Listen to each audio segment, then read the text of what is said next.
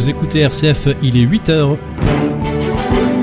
Et soyez les bienvenus dans cette suite de la matinale. On fait tout de suite le point sur les formations avec vous, Jean-Baptiste Labeur. Bonjour. Bonjour à tous. Jour J pour la réouverture des discothèques après 16 mois de fermeture. Mais pour entrer, il faudra être doté d'un pass sanitaire. La jauge sera limitée à 75% des capacités habituelles. Un protocole sanitaire strict qui a dissuadé une partie des professionnels de la nuit à rouvrir ce soir. Les discothèques qui rouvrent dans un contexte de montée des cas liés au variant Delta. 3000 nouvelles contaminations par jour en moyenne en France. Dans certains départements, le variant est même largement majoritaire, 80% des contaminations dans les Alpes-Maritimes. Les laboratoires Pfizer BioNTech prévoient eux de demander dans les semaines qui viennent l'autorisation d'une troisième dose du vaccin anti-Covid, que ce soit aux États-Unis ou en Europe. Depuis le début de la pandémie, la faim dans le monde a fortement progressé. Selon un rapport d'Oxfam France publié aujourd'hui, 500 000 personnes sont en situation de famille, c'est six fois plus qu'en 2019. 155 millions de personnes ont des difficultés d'accès à l'alimentation en cause les conflits, le Covid et le réchauffement climatique. La traque des assassins du président haïtien Jovenel Moïse s'est accélérée ce matin. 11 suspects ont été interpellés par la police haïtienne. Ils s'étaient cachés dans le périmètre de l'ambassade de Taïwan à Port-au-Prince. Les autorités taïwanaises ont donné leur feu vert à l'intervention de la police. Le retrait américain d'Afghanistan sera achevé le 31 août selon Joe Biden. La date butoir initiale était le 11 septembre. Le président américain a défendu hier le retrait de ses troupes en affirmant qu'il n'était pas inévitable de voir l'Afghanistan tomber aux mains des talibans.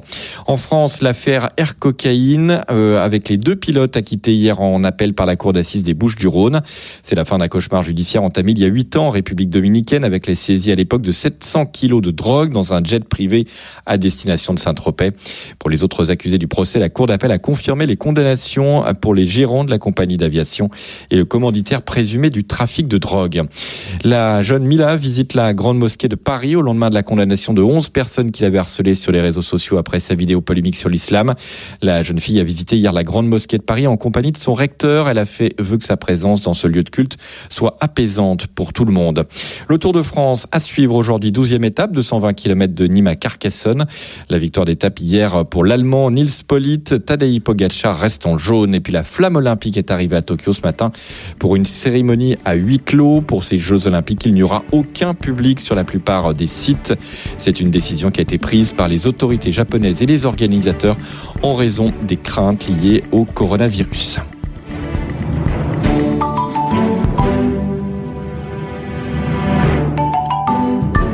Merci Jean-Baptiste Labeur pour ce flash d'informations nationales et internationales. Il est 8h03 sur RCF Saint-Gabriel. Vous retrouvez maintenant la suite de la matinale. On va être ensemble jusqu'à 9h. La suite de la matinale sur RCF Saint-Gabriel, c'est maintenant que tout commence. Et ce matin, dans la suite de la matinale, comme tous les autres matins à 8h15, ça sera un instant de prière. À 8h30, ça sera le journal de Radio Vatican. L'été, vous le savez, à 8h50, c'est la suite de l'histoire. Et puis, dans quelques minutes, après la première pause musicale, eh bien, ça sera l'invité de la rédaction. Alors, on commence tout de suite pour se mettre en bouche. Apéritif du réveil. C'est Je veux pas la perdre et c'est signé Léonie. Je sais qu'entre nous, les choses ont changé. Depuis qu'elle a débarqué dans ma vie, qu'on me voit un peu moins dans les soirées, traîner jusqu'au bout de la nuit. Je sais qu'elle veut des projets, des promesses, que j'ai du mal à lui faire pour l'instant. Je sais que quand je lui mens, ça la blesse, et je veux plus faire semblant, alors non, non. On n'ira plus retourner Paris. Chaque fois qu'un de vous m'appelle, non, non, laissez-moi juste quelques nuits pour être avec elle. C'est vrai qu'elle est cool, et même si elle me complaît, pour pas la perdre, je fais des trucs qui vont pas me plaire. Cette meuf elle est cool et je veux pas la perdre, non, non, je veux pas la perdre. C'est vrai qu'elle est cool et même si elle me complaît, pour pas la perdre, je fais des trucs qui vont pas me plaire. Cette meuf elle est cool et je veux pas la perdre, non, non, je veux pas la perdre.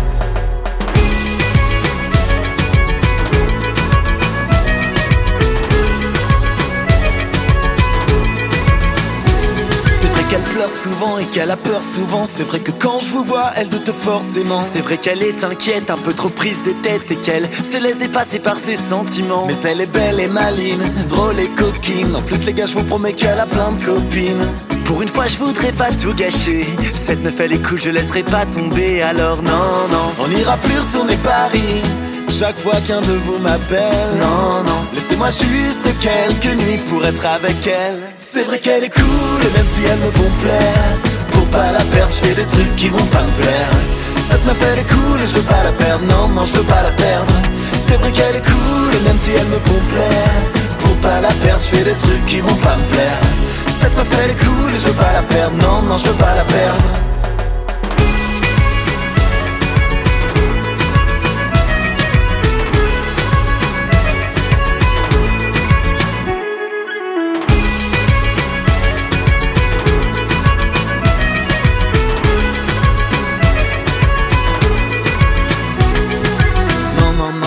je veux pas la perdre.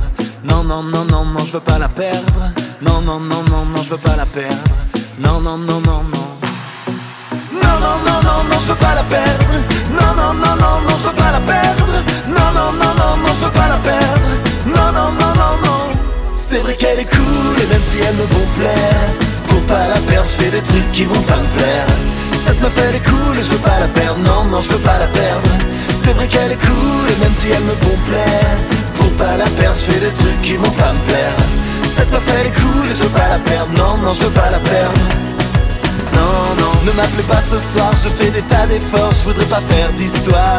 Non, non, les gars m'en voulaient pas, laissez-moi quelques mois et on met ça plus tard. Non, non, ne m'appelez pas ce soir, je fais des tas d'efforts, je voudrais pas faire d'histoire. Non, non, les gars m'en voulaient pas, laissez-moi quelques mois et on met ça plus tard.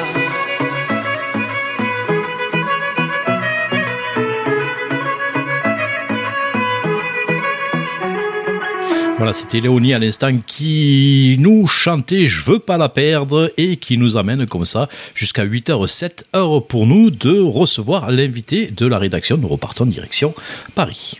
Jean-François Clairvoy, bonjour. Bonjour. Vous avez été spationaute à l'Agence spatiale européenne. Vous dirigez euh, maintenant la société Novespace. Avec vous, on va parler d'un événement ce dimanche, le premier vol suborbital pour le milliardaire euh, Richard Branson. Puis ce sera au tour de Jeff Bezos, euh, l'ex-patron d'Amazon, le 20 juillet. Tous les deux sur leur vaisseau conçu par leurs entreprises, Virgin et Blue Origin. Alors c'est une bataille d'ego, hein, mais qui va marquer un tournant. C'est vrai qu'on peut penser qu'il y a une guerre d'ego, puisque Jeff Bezos a annoncé il y a un mois qu'il serait dans le premier vol de son New Shepard le 20 juillet. Et peu après, Richard Branson, que tout le monde attendait de voir voler que dans quelques mois, à l'automne, a annoncé qu'il serait lui au départ le 4 juillet, maintenant c'est le 11 juillet, parce que je pense que son équipe a dû dire attendez, on n'est pas tout à fait prêt. les deux sont des sont milliardaires, ils sont aventuriers, entrepreneurs, rêveurs pour Jeff Bezos et aventuriers pour, euh, pour Richard Branson qui choisit la méthode la plus difficile, c'est-à-dire monter comme une fusée et redescendre, planer, se poser comme un avion. Et Jeff Bezos, il rêve depuis toujours d'espace et il a choisi la version classique capsule au-dessus d'un étage de fusée. Il monte à une centaine de kilomètres verticalement et la capsule redescend sous parachute. Dans les deux cas, on n'atteint pas la vitesse orbitale. Les moteurs fusées de l'un et de l'autre servent juste à prendre assez d'élan verticalement pour atteindre 80 ou 100 km. L'idée, c'est de donner à des passagers l'expérience du vol spatial. Alors, c'est quoi l'expérience du vol spatial? C'est le ciel noir en plein jour, au bout de quelques dizaines de kilomètres. C'est l'expérience du moteur fusée qui vous donne une sensation de puissance, d'être poussé très fort vers le haut, d'atteindre des vitesses de trois fois la vitesse du son. C'est d'être en apesanteur pendant quelques minutes et d'avoir une vue inouïe sur la Terre, dont vous voyez que l'horizon est courbe. Voilà. Le tourisme spatial consiste à faire vivre à des non-professionnels l'expérience du vol spatial et les études de marché apparemment montrent qu'il y a suffisamment de clients pour rentabiliser l'activité sur 8 à 10 ans, avec un investissement au départ très lourd et qui s'est avéré pour les deux d'ailleurs beaucoup plus lourd que prévu. Combien est-ce que ça coûte un billet pour l'espace? Alors il y a cinq échelles de tourisme spatial. Je parle de tourisme spatial où l'on vole et où on a la vue de la Terre depuis l'espace. Vous avez le vol autour de la Lune pour quelques centaines de millions d'euros.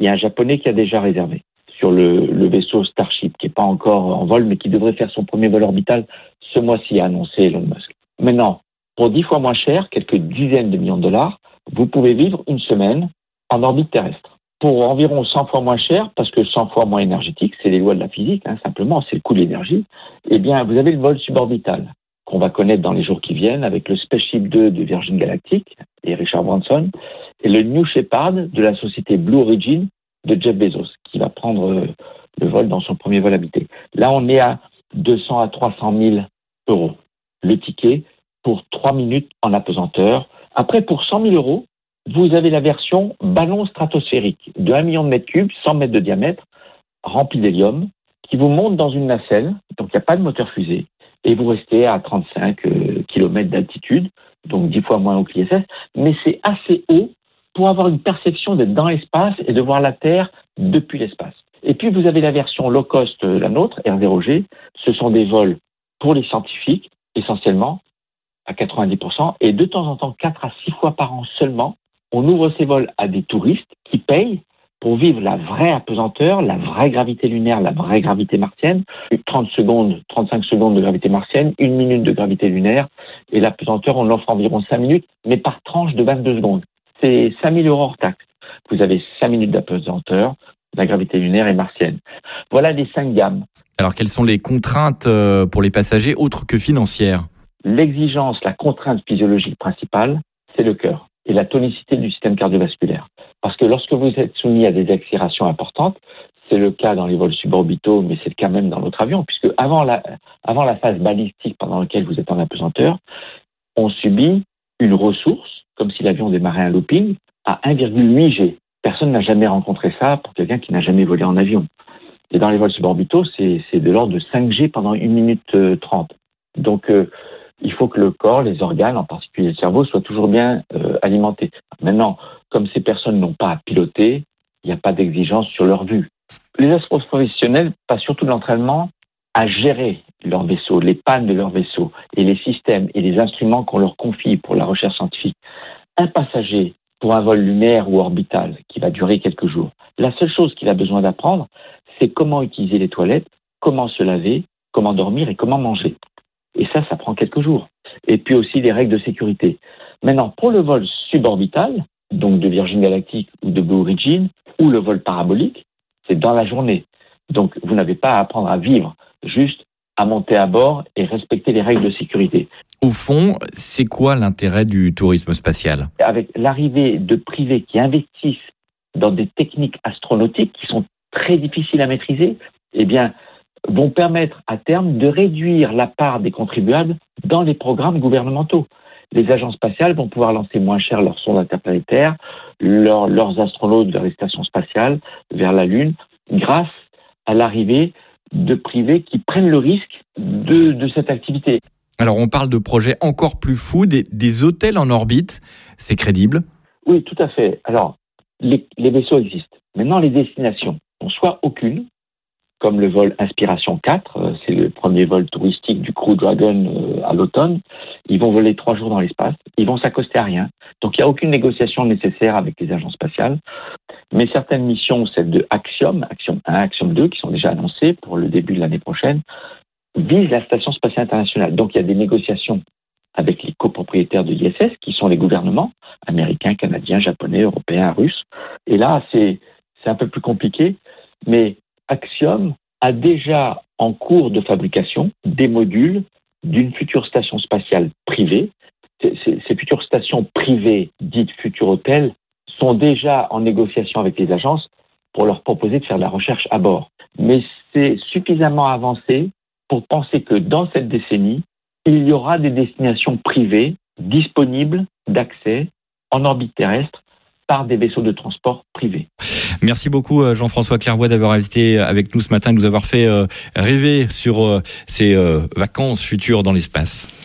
Voilà pour cet invité de la rédaction qui est à retrouver en réécoute, je dis bien en réécoute, sur le site rcf.fr. Voilà, n'oubliez pas, si vous voulez réécouter cette suite de matinale, c'est pareil, il est en réécoute, elle sera en réécoute à partir de 9h.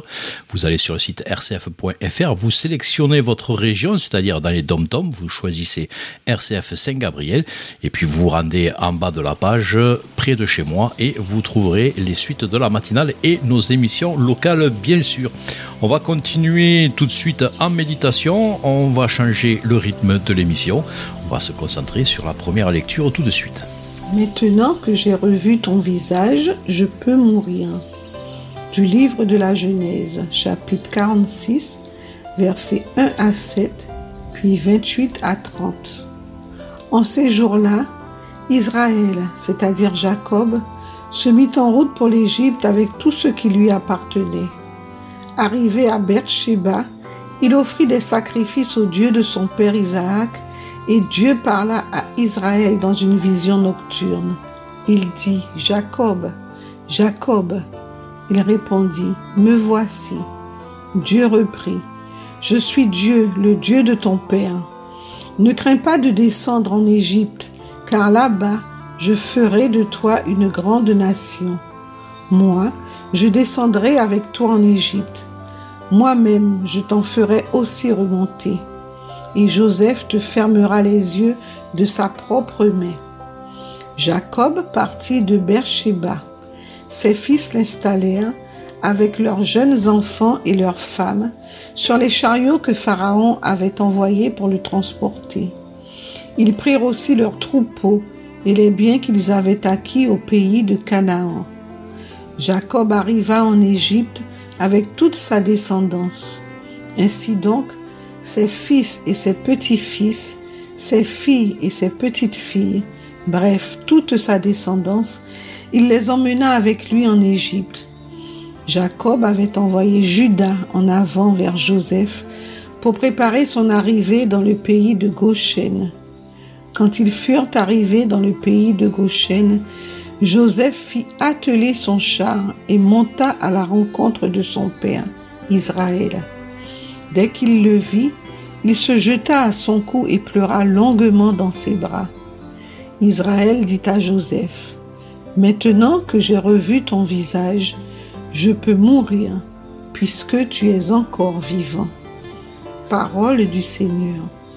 Nous rendons grâce à Dieu. Merci pour cette première lecture. On continue cet instant de méditation, cet instant de prière avec le psaume du jour. Et puis un petit coucou à tous ceux qui viennent de nous rejoindre et qui sont venus pour prier avec nous ce matin. Fais confiance au Seigneur. Agis bien. Habite la terre et reste fidèle. Mets ta joie dans le Seigneur. Il comblera les désirs de ton cœur. Il connaît les jours de l'homme intègre qui recevra un héritage impérissable. Quand le Seigneur conduit les pas de l'homme, ils sont fermes et sa marche lui plaît. Évite le mal, fais ce qui est bien, et tu auras une habitation pour toujours. Les justes posséderont la terre et toujours l'habiteront.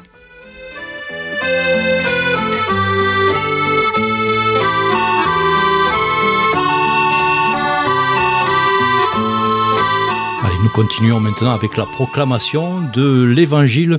Ce n'est pas vous qui parlerez, c'est l'Esprit de votre Père. C'est l'évangile de Jésus-Christ selon Saint Matthieu, chapitre 10, versets 16 à 23. Nous écouterons ensuite cette, la méditation de cet évangile qui sera faite par le Père Emmanuel Payen. Et puis nous vous laisserons encore quelques minutes pour méditer avec un chant final. Saint-Esprit de Dieu, ça sera chanté par Pauline Bétuel.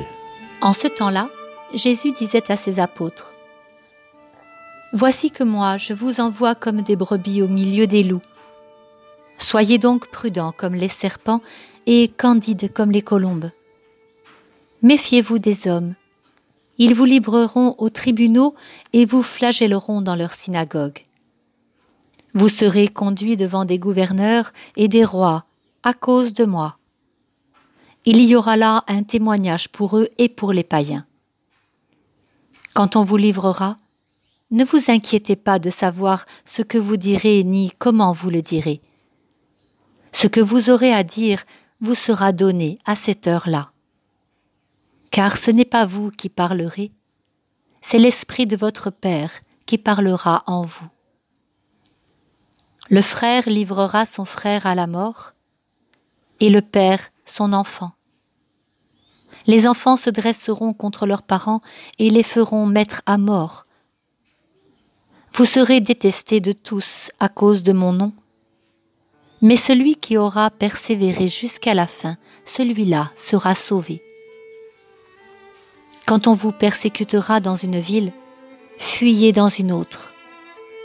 Amen, je vous le dis, vous n'aurez pas fini de passer dans toutes les villes d'Israël quand le Fils de l'homme viendra.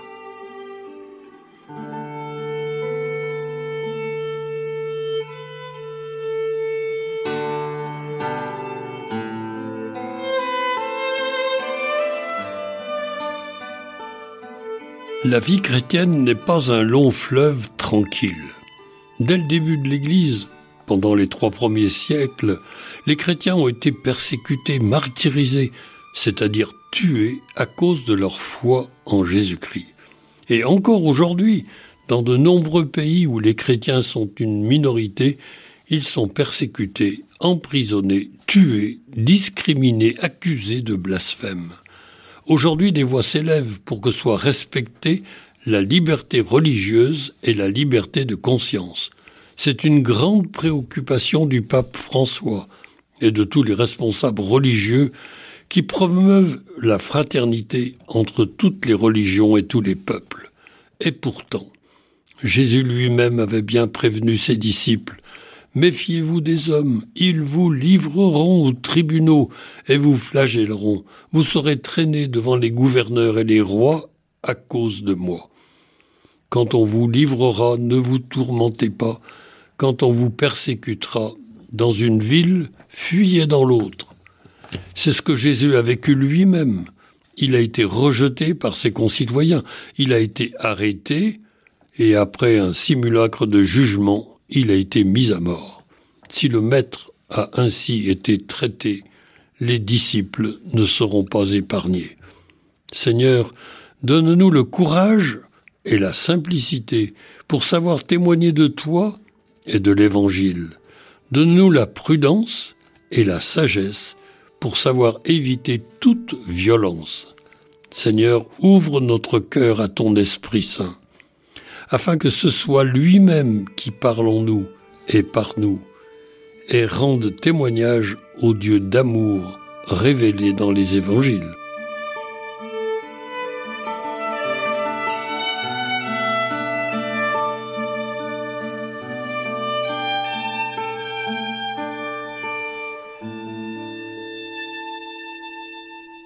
Notre Père qui es aux cieux, que ton nom soit sanctifié que ton règne vienne, que ta volonté soit faite sur la terre comme au ciel.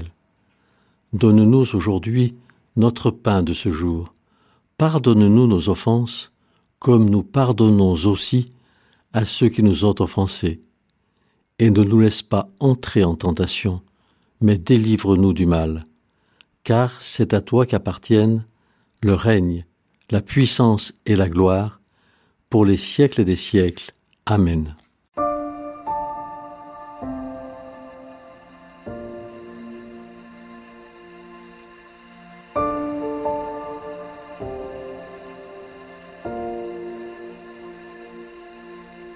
Saint-Esprit de Dieu descend sur nous. Investis ce lieu, vient jusqu'à nous. Rempli de ton feu, ton amour fou.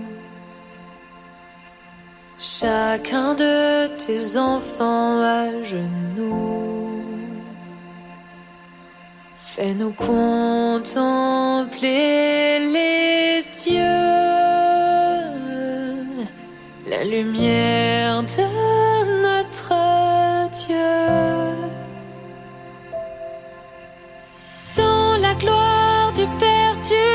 nous emmènes sur la terre tous ces merveilles. Quand ta lumière descend du ciel, c'est maintenant le Seigneur règne, le cœur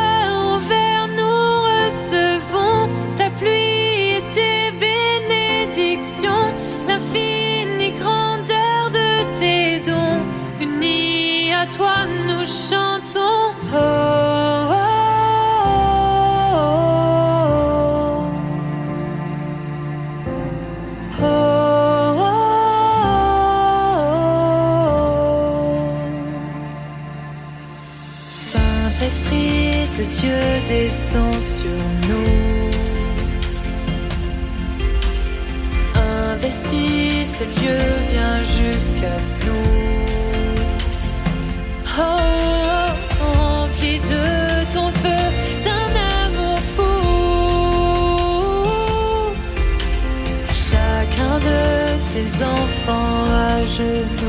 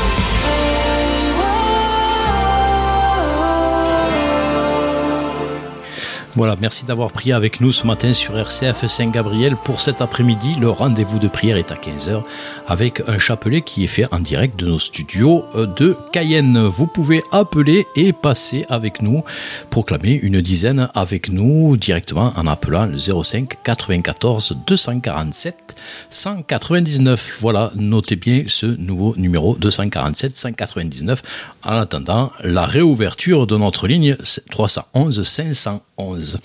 Dans quelques minutes, c'est l'information sur RCF Saint-Gabriel. Restez avec nous, on n'a pas terminé. On chante encore un petit peu en attendant 8h30. Allongé près de toi, percé par le rythme de ton cœur qui bat. Je sens qu'au fond de moi tu bouges et tu danses. Je sais que tu es là. Et j'attends la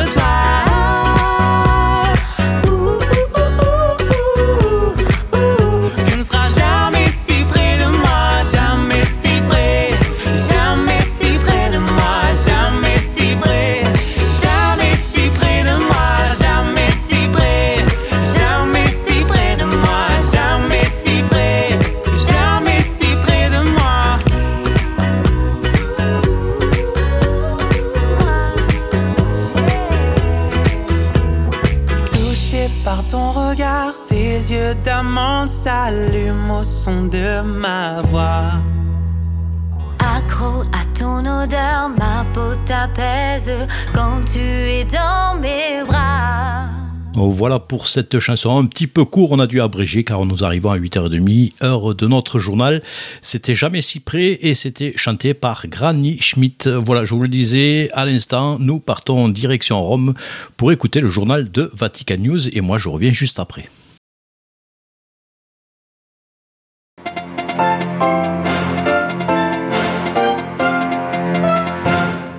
En Haïti, la police a procédé à des dizaines d'arrestations après l'assassinat du président Jovenel Moïse. Le commando était composé de 26 Colombiens et deux Américains d'origine haïtienne. Le Conseil de sécurité de l'ONU a appelé les Haïtiens au calme. On fait le point juste après les titres. Washington confirme le retrait anticipé de ses troupes d'Afghanistan. Il sera finalisé le 31 août prochain et non le 11 septembre. L'annonce a été faite hier par le président américain Joe Biden alors que les talibans poursuivent suivent leur offensive. Ils annoncent ce matin avoir pris le contrôle du plus important poste frontière avec l'Iran.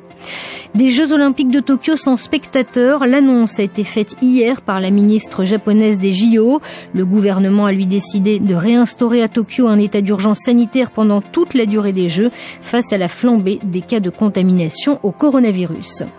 L'Arctique menacé par le réchauffement climatique, le riche écosystème de cette région subit également les convoitises des États et des investisseurs qui creusent de plus en plus sous la glace pour prospecter des ressources gazières et pétrolières.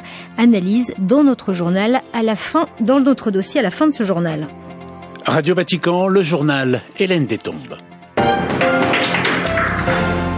Bonjour, l'enquête se poursuit en Haïti après l'assassinat du président Jovenel Moïse au sein de son domicile à Port-au-Prince, la capitale, dans la nuit de mardi à mercredi. 28 personnes, des Colombiens et des Américains, sont derrière cette attaque selon la police qui a procédé à des dizaines d'arrestations.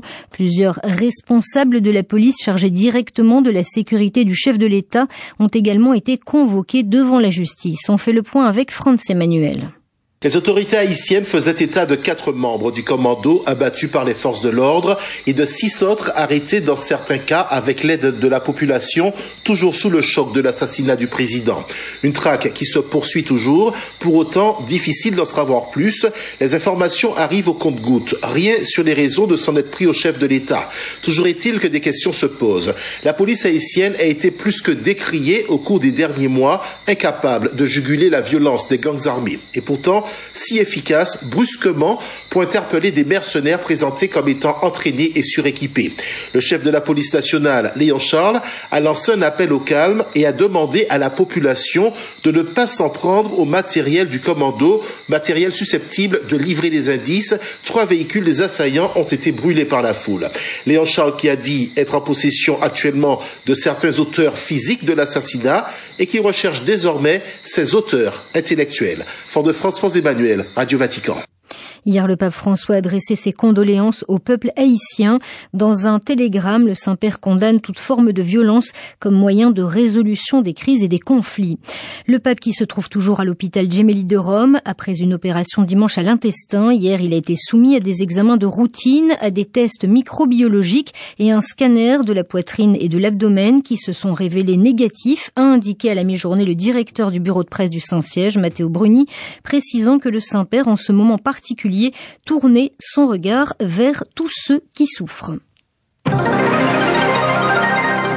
Les talibans poursuivent leur avancée sur le sol afghan. Ils affirment s'être emparés d'Islam Kala, le poste frontière avec l'Iran le plus important d'Afghanistan, situé dans la province de Herat à l'ouest du pays. Les États-Unis continuent, eux, de se retirer du pays. Le président américain Joe Biden a indiqué hier que les soldats américains partiront tous d'ici le 31 août au lieu du 11 septembre. Des déclarations alors que les pourparlers de paix interafghans sont au point mort. La correspondance régionale d'Emmanuel En avançant la date du retrait, Joe Biden a montré une fois de plus son impatience à clore le dossier afghan. Il a expliqué que les États-Unis avaient rempli leurs objectifs dans la région éliminer Oussama Ben Laden et empêcher Al-Qaïda d'orchestrer des attentats contre les États-Unis. Mais l'ONU a répété plusieurs fois que les liens entre l'organisation terroriste et les talibans restaient étroits. Or, les combattants islamistes accélèrent leur conquête. Les forces afghanes ont perdu cette semaine le contrôle d'un poste frontière avec l'Iran, deux semaines après en avoir abandonné un autre à la frontière du Tadjikistan. Comble de l'humiliation, les soldats ont dû fuir en Iran comme ils avaient fui au Tadjikistan, une débandade qui pose la question de la solidité du régime d'Ashraf Ghani. Joe Biden a souligné que les dirigeants afghans devaient faire preuve de cohésion, oubliant de préciser qu'avec le retrait américain, l'armée afghane se retrouve privée de personnel de maintenance pour ses appareils et une partie de son matériel. New Delhi, Emmanuel Derville pour Radio Vatican. La France condamne les attaques qui se multiplient en Irak, en particulier contre les intérêts américains. Le ministère français des Affaires étrangères dénonce dans un communiqué des actes de déstabilisation qui portent atteinte à la sécurité de tous les Irakiens. Hier, trois roquettes ont visé l'ambassade américaine à Bagdad. La flamme olympique est arrivée ce matin à Tokyo pour une cérémonie dans un stade sans public. Face à la flambée des cas de contamination au coronavirus, la ministre japonaise des Jeux olympiques a annoncé hier qu'il n'y aurait pas de spectateurs dans les sites à Tokyo. Quelques heures auparavant, les autorités japonaises avaient annoncé un état d'urgence sanitaire à Tokyo à compter de lundi et jusqu'au 22 août. Les précisions de Philippe Mesmer. Confronté à une nouvelle vague de contamination portée par le variant Delta, le Japon remet en place un état d'urgence à Tokyo et les départements voisins. La mesure durera jusqu'au 22 août. L'annonce a été faite jeudi par le Premier ministre Yoshihide Suga qui souhaite éviter que la résurgence des infections ne se propage à tout le pays. Le nombre quotidien de contamination approche les 1000 dans la capitale, retrouvant des niveaux de la mi-mai. Le Japon n'a enregistré que 810 000 cas et 15 000 décès depuis le début de la pandémie, mais seuls 15% des Japonais sont entièrement vaccinés et le variant Delta progresse vite. L'inquiétude est d'autant plus grande que les Jeux Olympiques de Tokyo doivent commencer le 23 juillet. Pour tenter de calmer les critiques qui redoutent les conséquences de la venue de près de 100 000 athlètes officiels et autres journalistes, les organisateurs ont multiplié les mesures de prévention les plus strictes et finalement interdit la présence de public dans les stades. La communauté scientifique les poussait à le faire, mais ils hésitaient principalement pour des raisons financières. Le nouvel état d'urgence qui limite les ouvertures de bars et restaurants et appelle la population à limiter ses déplacements sera en place pendant les JO, avec l'espoir de réduire les risques de contamination avec les visiteurs qui pourraient aggraver un peu plus la situation du Japon. À Tokyo, Philippe Mesmer pour Radio Vatican. Le Soudan du Sud célèbre aujourd'hui les 10 ans de son indépendance, mais aucune cérémonie officielle n'est prévue, officiellement en raison de la pandémie. Le pays est né le 9 juillet 2011. Il a très vite connu la guerre, un conflit de 2013 à 2018 entre le président Salva Kiir et son rival Riek Machar. Il a fait plus de 380 000 morts et provoqué une crise humanitaire catastrophique. Dans un message publié à l'occasion de cet anniversaire, le Conseil des églises du Soudan du Sud déplore la violence persistante et invite les autorités politiques à œuvrer pour le bien de la population. Pour plus de précisions, rendez-vous à l'adresse vaticanews.va. L'opposition culturelle entre deux Europes semble plus affirmée que jamais avec l'entrée en vigueur hier d'une loi en Hongrie qui interdit la diffusion auprès des mineurs de contenu promouvant l'homosexualité, le changement de sexe ou la pornographie. Bruxelles hausse d'un ton face à Budapest. La présidente de la Commission européenne, Ursula von der Leyen, menace désormais le pays d'une procédure d'infraction s'il ne retirait pas sa loi. Delphine. Adoptée par le Parlement hongrois le 15 juin, la loi en question qualifie de crime sexuel la fourniture de matériel pornographique et de contenu promouvant le changement de sexe et l'homosexualité à toute personne âgée de moins de 18 ans. De plus, les cours d'éducation sexuelle ne doivent pas viser à promouvoir la ségrégation des sexes, le changement de sexe ou l'homosexualité, ajoute le texte de loi. Enfin, les chaînes de télévision devront apposer un avertissement 18 ans ou plus sur les films et émissions dont le contenu s'écarte de la loi en limitant leur temps de diffusion entre 22h et 5h du matin. Et ses partisans soulignent la nécessité de protéger les enfants, de soutenir les parents pour assurer cette protection des droits de l'enfant. Le gouvernement hongrois estimant aussi que l'éducation des mineurs en matière d'orientation sexuelle relève du seul droit des parents. Les détracteurs du texte dénoncent eux une atteinte aux libertés fondamentales qui limite les droits de l'homme, stigmatisant certains membres de la société. Ils considèrent que les moins de 18 ans ont le droit d'avoir un espace pour discuter de questions dites LGBT. L'Union européenne perçoit le texte comme une honte. 15 États membres sur 27, dont la France, ont ainsi critiqué la position hongroise. Delphine Allaire. Au Bélarus, la presse indépendante, de nouveau dans le viseur des autorités. Le site internet du plus ancien journal du pays, Nacha Niva, a été bloqué hier. L'annonce a été faite par le ministère de l'Information. Une série de perquisitions ont été menées dans les bureaux et au domicile de plusieurs journalistes. Au moins 25 journalistes et employés de médias se trouvent actuellement en prison ou en résidence surveillée au Bélarus, d'après l'association Bélarus des journalistes. C'est une région qui englobe le pôle nord de la Terre divisé en six pays. L'Arctique et son riche écosystème subissent les convoitises des États et des investisseurs qui cherchent à exploiter ces ressources naturelles. Ainsi, en juin dernier, au Forum économique de Saint-Pétersbourg, en Russie, le géant des énergies totales annonçait son ambition de décarboner l'énergie russe via des projets dans l'Arctique autour de l'hydrogène et de l'ammoniac. L'Arctique est également une des régions les plus touchées par le réchauffement climatique. En Sibérie, il n'est pas rare que le thermomètre atteigne 30 degrés l'été. Avec l'accélération de la fonte des glaces, la banquise disparaît et permet l'exploitation des fonds marins et l'ouverture de routes maritimes plus rentables. Quelles sont les ressources naturelles de l'Arctique et qui les exploite? L'analyse de Frédéric Lasserre, professeur au département de géographie à l'Université Laval-Québec, directeur du Conseil québécois d'études géopolitiques. On sait depuis euh, plusieurs décennies qu'il y a des ressources euh, naturelles abondantes euh, dans l'Arctique. C'est pas quelque chose qui est, nouveau, en tout cas qui ne date certainement pas du début de, de, des impacts des changements climatiques. Oui, par exemple, on sait qu'il y a du pétrole dans le au Yukon, donc dans la région subarctique au Canada, depuis qui est exploité depuis les années 1920. On sait donc qu'il y a un énorme gisement de fer qui commence seulement à être exploité sur l'île de Mary River, une énorme mine de fer qui est connue depuis la fin des années 50. Donc il y a du pétrole aussi euh, en mer de Barents. On pourrait multiplier les exemples avec, à travers lesquels on voit qu'effectivement des gisements importants existent en hydrocarbures, donc pétrole, gaz. Il y a des ressources minérales pour le, fer, le diamant, l'uranium, toutes sortes de, métaux industriels, de métaux plus, plus rares. Bref, il y a une très grande diversité de, de ressources naturelles qu'on peut recenser dans, dans la région arctique. Et donc, qui sont les investisseurs privés ou les États qui exploitent ces ressources naturelles de l'Arctique? Tous les États de la, région souhaitent bien évidemment mettre en valeur leurs euh, ressources. Cela depuis euh, depuis aussi plusieurs décennies. En fait, le principal obstacle à la mise en valeur des, ressources, c'est le, cours des matières premières. Donc euh, tous les États, que ce soit le Canada, les États-Unis, le Danemark via sa possession du Groenland, la Norvège ou la Russie ou les États scandinaves, ont essayé de, mettre en valeur ces ressources.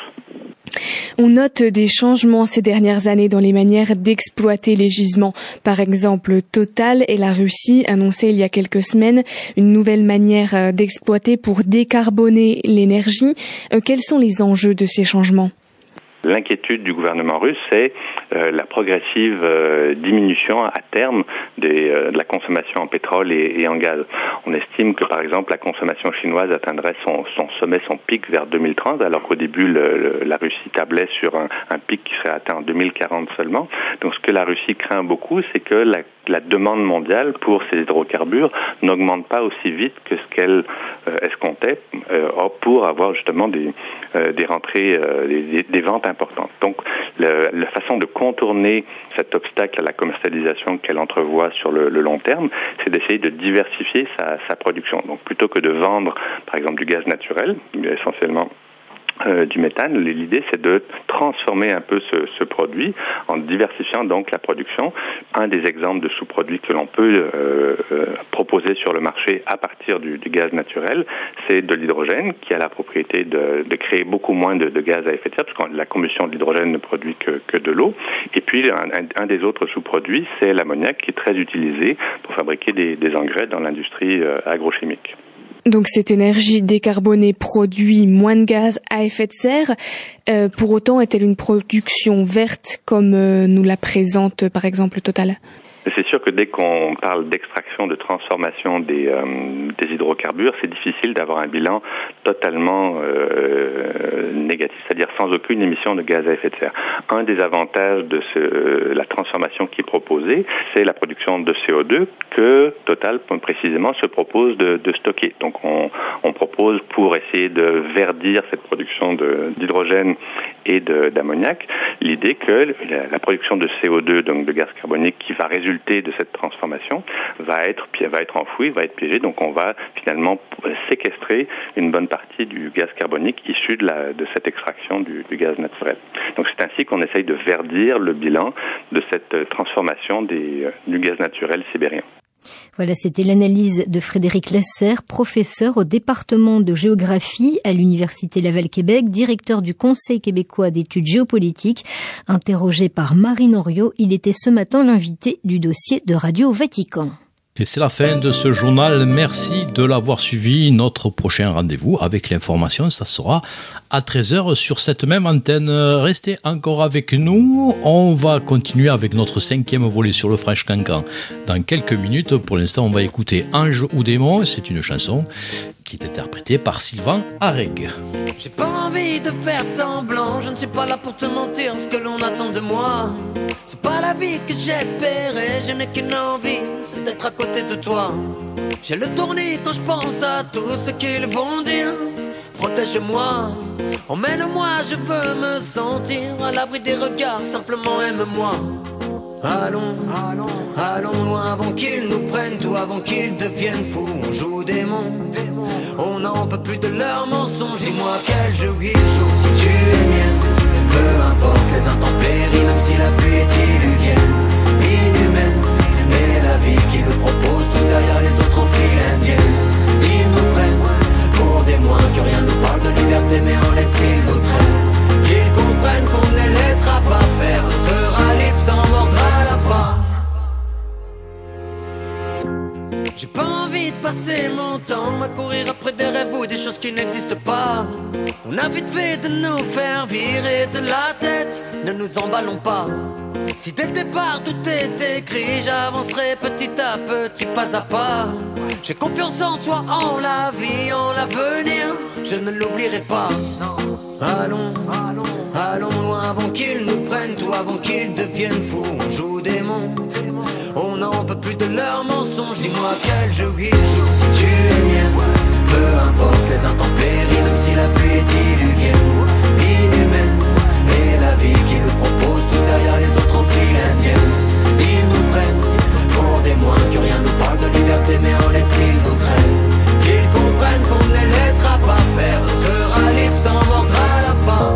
Et même si parfois on perd, à être heureux ça ne tient qu'à nous-mêmes. De prendre le temps pour ceux qu'on aime, ne pas se laisser dominer par la haine. Et même si parfois on peine, à être heureux ça ne tient qu'à nous-mêmes. De prendre le temps pour ceux qu'on aime, ne pas se laisser dominer par la haine. Si tu es mienne, peu importe les intempéries, même si la pluie est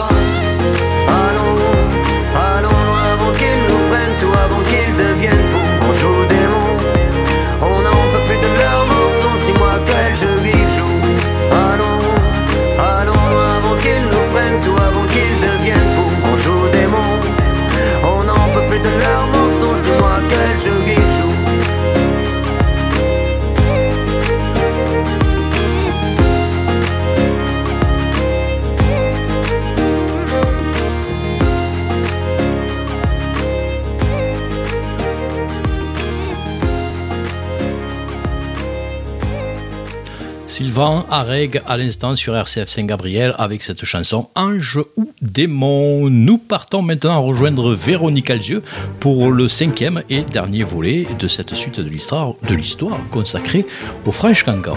Nadège Maruta, cette euh, danse euh, du cancan, est-ce qu'elle a finalement beaucoup évolué ou bien euh, elle est restée euh, un peu la même depuis la fin du 19e siècle? Non, elle a énormément évolué. Déjà euh, parce que euh, les performances physiques de, de tout le monde a- ont évolué. Dans le sport, dans la danse, on a, on a tous développé euh, des capacités qu'on n'avait pas avant puisqu'on a plus de liberté de mouvement. Quand on imagine que les bébés étaient Emmaillotés euh, dans emmaillotés, donc bon, il y a une grande évolution. Mais ce qui a, pour moi, vraiment fait avancer le cancan, ce sont les chaussures de sécurité des danseuses de cancan, c'est-à-dire les bottines, qui ont été créées par euh, le chausseur Clairvoy. Qu'est-ce qu'elles ont de spécial ces bottines? Alors, elles sont renforcées sur les talons, ce qui fait qu'on peut sauter en grand écart sans se blesser. Parce que on- quand on fait un, un battement de cancan, on saute pour lever la jambe. Ce qui donne de la force voyez Et avant d'avoir ces bottines, on ne pouvait pas sauter en grand écart. On glissait en grand écart. On risquait de se blesser. Donc, mais là, grâce à ces bottines qui tiennent les chevilles, euh, On ne glisse plus en grand écart. on peut glisser en grand écart, mais on peut sauter en grand écart. Vous voyez, on peut sauter très haut. Moi, ça m'est arrivé d'être porté en grand écart par deux mecs euh, d'un mètre 90 et qui me lâchent en grand écart. Enfin bon, même sans être assez folle pour faire euh, des bêtises pareilles, on saute en grand écart. Et au Moulin Rouge, par exemple, les danseuses euh, peuvent sauter des grands écarts parce qu'elles ont des chaussures impeccables euh, qui leur permettent justement d'accomplir des prouesses. Sans cela, euh, c'est impossible de le faire en chaussons de danse, ni en basket. Hein. Et la tenue, le reste de la tenue. La tenue aussi, ce qui a énormément évolué, c'est euh, le jupon aussi. Puisque à l'époque de la Goulue et avant, elles avaient une jupe, mais elles avaient sept jupons qui n'étaient pas attachés. Ce qui fait qu'on soulevait un fatras de jupons. On pouvait pas vraiment faire une corolle de jupons. On soulevait ce qu'on pouvait. C'était plus difficile. Maintenant, les jupons sont attachés à la jupe. Ce qui fait qu'on n'a qu'un seul jupon avec une multitude de petits froufrous qui, qui vont donne l'impression qu'il y en a beaucoup. il y en a mais en beaucoup, réalité, mais euh, c'est un frétillement et c'est plus facile. Et moins lourd, certainement. Et beaucoup moins lourd et plus maniable, évidemment. Et puis, on a des bustiers quand même. Enfin, on n'est plus euh, avec des bustiers euh, de torture euh, comme les femmes l'avaient avant. D'ailleurs, le cancan a aussi faire sentir encore plus le besoin de pouvoir respirer hein, que d'être complètement étranglé dans un bustier. Parce que c'est une danse très physique. Toutes les danses le sont, mais peut-être que celle-ci, elle est encore plus euh, physique sur un laps de temps assez court. C'est tout à fait ça. C'est-à-dire que le cancan, c'est court un cancan. On fait pas plus de six minutes de cancan. Vous voyez, au Moulin Rouge, ça doit être dans les six minutes. Et avec beaucoup de, de danseuses et avec des solos. Parce que dans le cancan, donc justement, ce qui change, c'est qu'on a une entrée avec euh, beaucoup de monde. Et puis ensuite, on va avoir un mouvement d'ensemble. On voit très bien cela dans le film de Renoir. L'entrée des danseuses qui se fait dans la salle. Et à un moment aussi, au Moulin Rouge aussi, c'était comme ça. On rentrait de la salle. De la salle pour aller sur scène, quand ensuite il y a eu la scène. Donc On n'arrivait pas des coulisses. quoi. on n'arrivait pas des coulisses. Maintenant, on arrive des coulisses. Et on voit d'ailleurs avec Renoir ce que j'adore, avec le cancan, le spectacle aussi est dans la salle. Vous voyez?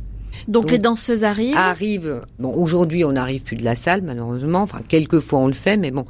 On arrive des coulisses. Il y a une, une présentation du groupe.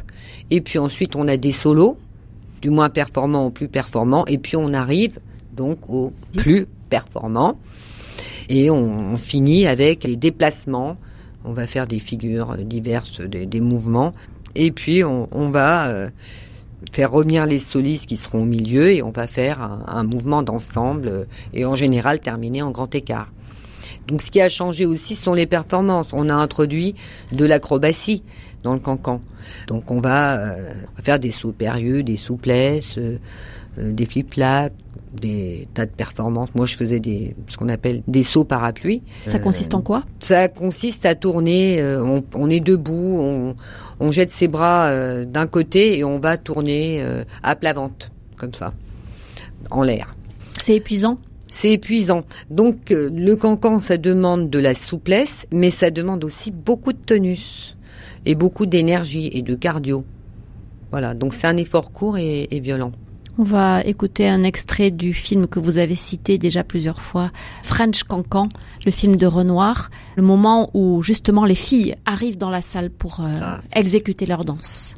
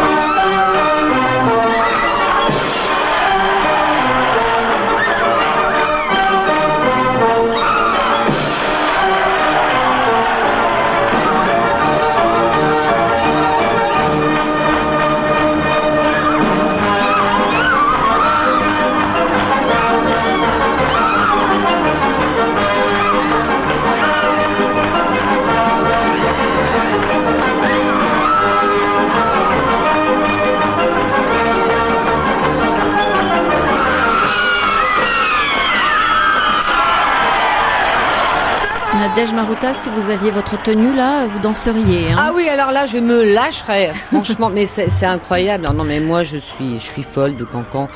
J'adore. Je, je un- ça me donne envie, ça me donne envie de vivre. Vous voyez, ça me donne de la joie de vivre. J'ai envie de mordre. Là, il y a, y a de la joie dans, dans ce qu'on entend, hein, dans ce Oui. film, qui est quelque chose de, ça transmet quelque chose, une énergie, quoi. Ça transmet une énergie. Et vous voyez, quand on écoute, on entend des coups de cymbales. C'est pour ça que ça s'accompagne vraiment de ballet, de chorégraphie. On a les coups de cymbales qui marquent euh, les accents.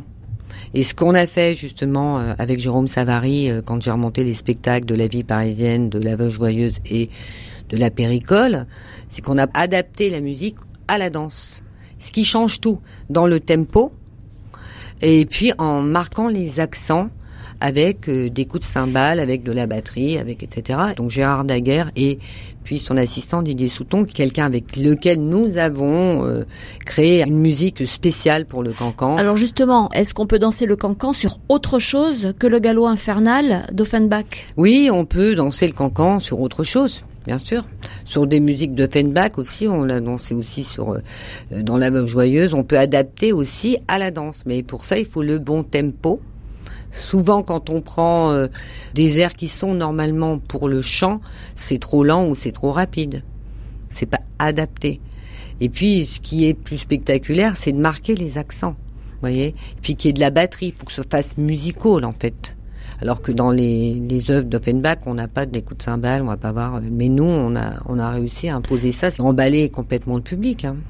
C'est devenu une espèce de folklore aujourd'hui, le, French Cancan, ou c'est encore une danse qui a un sens pour nous? Parce que l'émancipation des femmes, on pourrait dire que finalement, euh, le plus gros est fait et qu'on n'a on a plus besoin de, lever nos jupons pour ça. D'ailleurs, on n'en a plus. Oui, on pourrait penser ça, mais n'empêche que c'est quand même évocateur. Ce qui est fort, c'est le jupon, il est baissé. On imagine, même si on la voit lever, on sait que c'est baissé et c'est soulevé. Et ce jupon reste quand même un décor pour les jambes. Évidemment, on a des bottines, on a des bas, on a une culotte à froufrou. Et puis on voit des femmes, elles montrent leurs jambes, mais elles sont dans l'énergie. Et je pense que ça, ça nous touche. Parce que on va voir certaines danses actuelles, euh, les filles sont quand même lascives.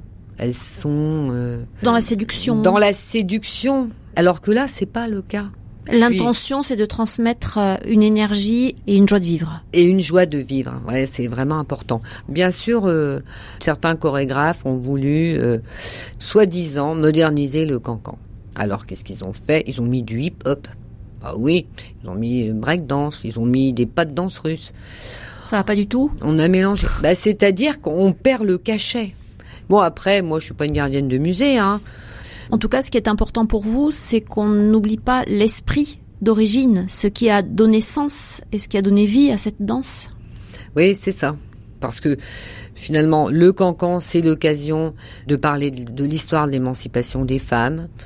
Je trouve ça intéressant de parler comment euh, les tabous, comment elles ont, euh, elles ont œuvré pour lever des tabous. Par exemple, je pense à un pas, je reviens en arrière, hein, mais sur un pas, la mayonnaise, par exemple, avec sa jambe, avec son bas de jambe, on va faire des cercles. Et la mayonnaise, souvent on commençait par la mayonnaise pour dire que pour s'amuser, il fallait se mélanger. C'est-à-dire les prolos avec les aristos et euh, les anglais avec les, les français, etc. C'est-à-dire de se mélanger. Pour que la fête prenne, pour que la mayonnaise prenne, il faut en fait se mélanger. Et je trouve ça très positif, si vous voulez. Et très actuel finalement. Et tout à fait moderne. Et le cancan se trouve finalement en accord avec des valeurs actuelles de, liberté. Merci beaucoup Nadège Maruta d'être venue nous parler de cette histoire du cancan à laquelle vous avez consacré un livre qui est paru chez Parigramme. Ça s'appelle L'incroyable histoire du cancan. Vous avez d'ailleurs euh, reçu un prix pour, euh, pour cet ouvrage. Oui, j'ai reçu le prix de la critique du meilleur livre de danse par l'association euh, des professionnels de la critique, musique, théâtre et danse. Je l'ai reçu pour l'année 80 2014-2015. Bon, une belle reconnaissance. Ah, ça fait plaisir. Et puis euh, c'est un sujet euh, que vous connaissez et vous savez de quoi vous parlez puisque vous avez été soliste de French Cancan au Moulin Rouge pendant euh, environ sept ans et que vous êtes désormais chorégraphe. Et puis votre spécialité, ça reste vraiment le French Cancan. Un très grand merci à vous et merci à Pierre Samanos qui était à la technique. Voilà pour ce dernier volet de la suite de l'histoire. Nous aurons une autre suite de l'histoire à partir de la semaine prochaine avec là aussi 5 épisodes au cours de la semaine.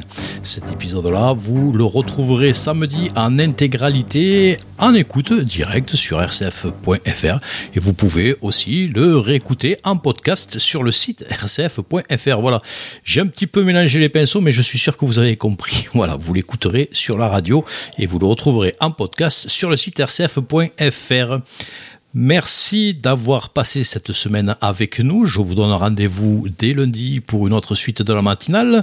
En attendant, bon week-end à tous. Euh, ce dimanche, ben, nous n'aurons pas de, nous n'aurons pas de culte protestant comme d'habitude puisque nous sommes en mode vacances. Et puis, ben, comme tout le monde, les gens ont pris les vacances. Voilà, les acteurs de ces émissions ont pris les vacances. Vous retrouverez quand même Adonai le Sage samedi à partir de 9h. Voilà, passez un bon week-end.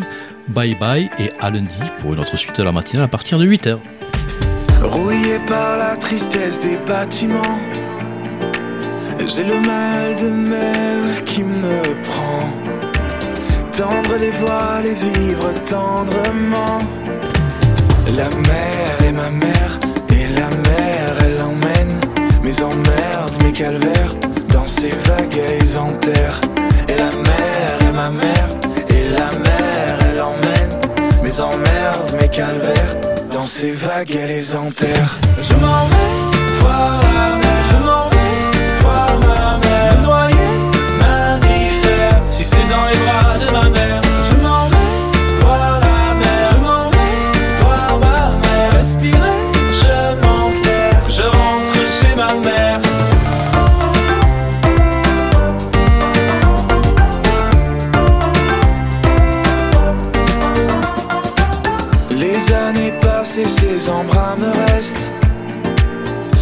De sable dans les poches de ma veste. Entre ces grains, je veux bien être à l'ouest. La mer est ma mère, et la mer, elle emmène mes emmerdes, mes calvaires dans ses vagues et les enterre. Et la mer est ma mère, et la mer, elle emmène mes emmerdes, mes calvaires dans ses vagues et les enterre. Je m'en vais